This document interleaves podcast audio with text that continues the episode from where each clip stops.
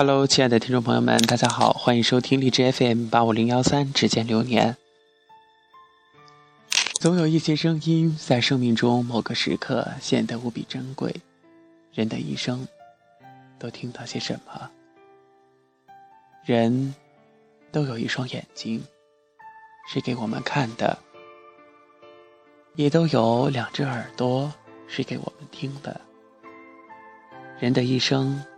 假如活到八十岁，甚至一百岁，我们究竟都听了一些什么声音呢？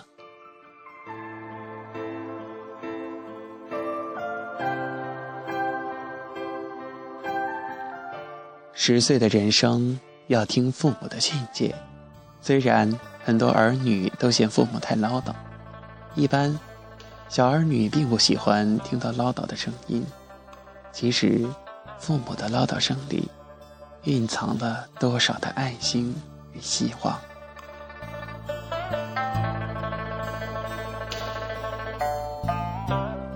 二十岁的人生要听朋友的谈话。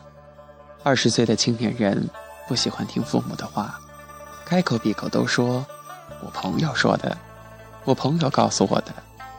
这时候，朋友非常重要，但是要牢记。近朱者赤，近墨者黑。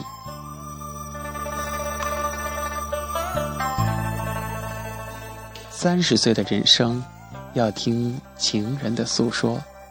三十而立之年，父母的话不容易引起认同，朋友的意见也不容易互相影响。这时，只有听恋爱中的情人诉说，力量最大。但是。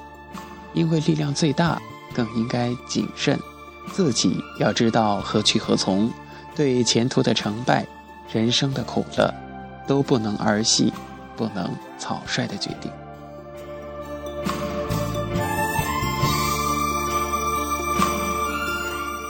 四十岁的人生要听社会的建议，人生到了四十岁，依孔子所说，已经是不惑之龄。但现代人生长在知识爆炸的时代，到了四十岁，还是要听社会人士的建议。孔子曰：“十五志于学。”现在的人，有的到了三四十岁，才晓得立志学习，所以大学里老硕士、老博士为数很多。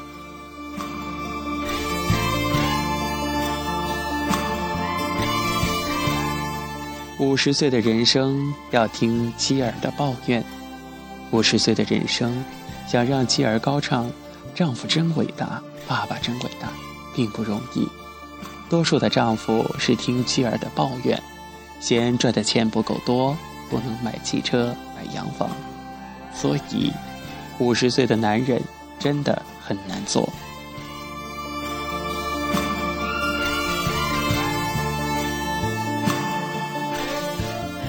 六十岁的人生要听大众的批评。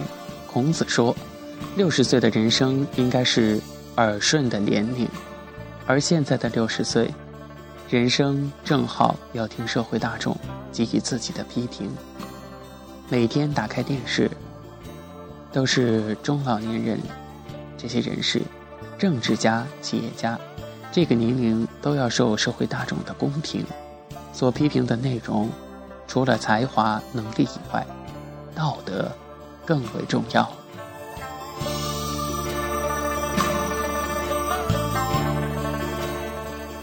七十岁的人生要听自己的主张。古人说：“人生七十古来稀。”现在人说：“人生七十才开始。”管他古来稀，管他刚开始。总之，今日高龄化的社会里，七十岁以上的老人。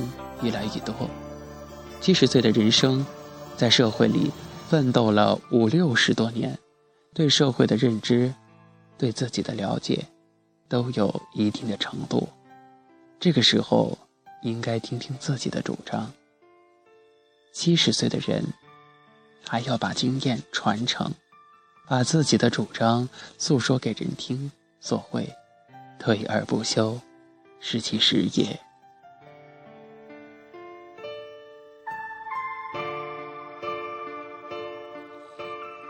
八十岁的人生，要随自然去留。